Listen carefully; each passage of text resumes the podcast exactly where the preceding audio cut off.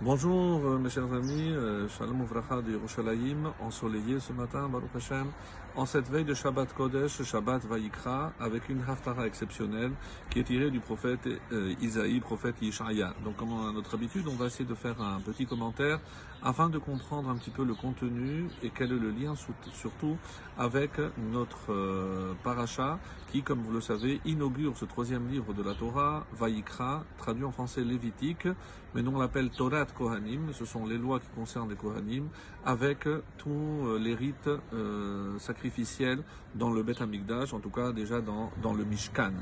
Et nous allons voir que dans la bouche de Ishaya, ce texte va prendre toutes les allures d'une réprimande parce que euh, ils n'ont pas compris le but des euh, corbanotes. Comme son nom l'indique, korban, c'est pour se rapprocher de Dieu et il va reprocher justement la façon de faire de ces de ces sacrifices. Alors, on commence d'abord toujours par euh, quelque chose, un propos positif, et il dit tehilati yesaperon. Ce peuple, je l'ai créé pour moi, tehilati yesaperon. Pour qui Afin qu'il raconte tehilati, ma louange.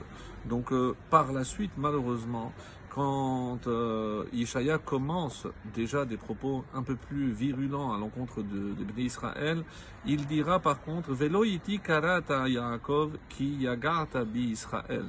En, traduisant, ça peut donner car ce n'est pas moi que tu as invoqué, Yaakov, car qui yagarta, tu t'es lassé, tu t'es fatigué euh, de moi, Israël. Qu'est-ce que ça veut dire que le peuple juif s'est fatigué de Dieu? Alors là, dit que c'est tout le problème. C'est-à-dire que dès que les mitzvot euh, commencent à être trop difficiles, eh ben, c'est comme si on se lassait, elles deviennent contraignantes et on préfère, tout le monde d'ailleurs, préfère la facilité, le confort plutôt que l'effort. Donc, euh, mais ici il y a un problème parce que Hachem dit mais concernant les euh, les sacrifices, mais qu'est-ce que je t'ai demandé? Je ne t'ai pas asservi en te demandant de m'offrir euh, mincha, une offrande de farine. Ce n'est pas fatigant. Mais je ne t'ai pas yagata, je t'ai pas lassé, épuisé avec l'Evona qui est une des plantes composant la kétoret, l'encens. Donc quelle fatigue, quel effort il y a dans ces deux exemples que Dieu prend. Et c'est pour ça que Ishaya ici, selon l'interprétation du Radak, c'est pas tellement l'effort. L'effort, c'est la façon d'offrir. Autrement dit, le cœur n'y était pas. Vous m'avez apporté ça, mais je sens que c'est avec une lassitude. Aujourd'hui, n'oublions pas, c'est quelque chose qui nous guette lorsque on peut accomplir certaines mitzvot, mettre les téphilines le matin, à la fila tous les matins, trois fois par jour.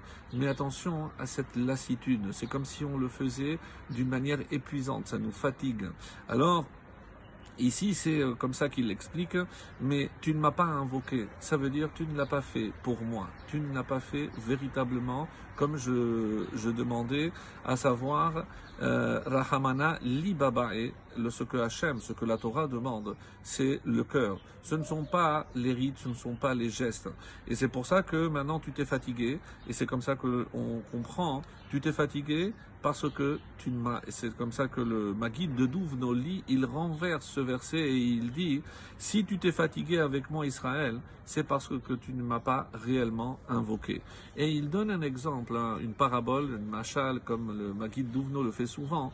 Et il dit, c'est deux commerçants, deux commerçants qui voyageaient ensemble. Un était représentant en acier et l'autre en diamant.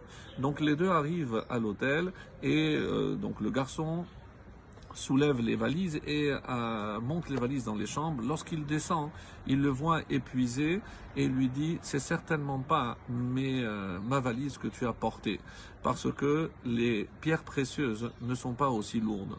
Qu'est-ce que le Magui de Douvne essaie de nous faire dire, de nous faire comprendre? C'est que ça dépend comment je considère la mitzvah. Est-ce que je la considère comme un fardeau ou alors je sais que c'est des pierres précieuses. À mes yeux, elles ne sont pas lourdes parce que je connais la valeur de ce que je fais et je ne peux pas imaginer que je vais m'épuiser parce que je sais apprécier justement la valeur de ces choses-là. De la même manière, ici, Yeshaya nous dit si on se fatigue des mitzvot, c'est parce qu'on ne les a pas fait pour Hachem. C'est qu'on n'a pas mis tout le cœur normal, euh, normalement, comme on aurait dû le faire. Et c'est pour ça que la fin euh, de la Haftara, qui essaye évidemment de rassurer en disant euh, Zechor el Yaakov et Israël qui avdiata, yetzarticha li, ata Israël. Et comment je peux justement ne pas arriver à ce confort que Yeshaya identifie d'ailleurs à l'idolâtrie, puisque c'est beaucoup plus facile de, de pratiquer l'idolâtrie. Et il dit, souviens-toi de ces choses-là, Yaakov et Israël, car tu es mon serviteur.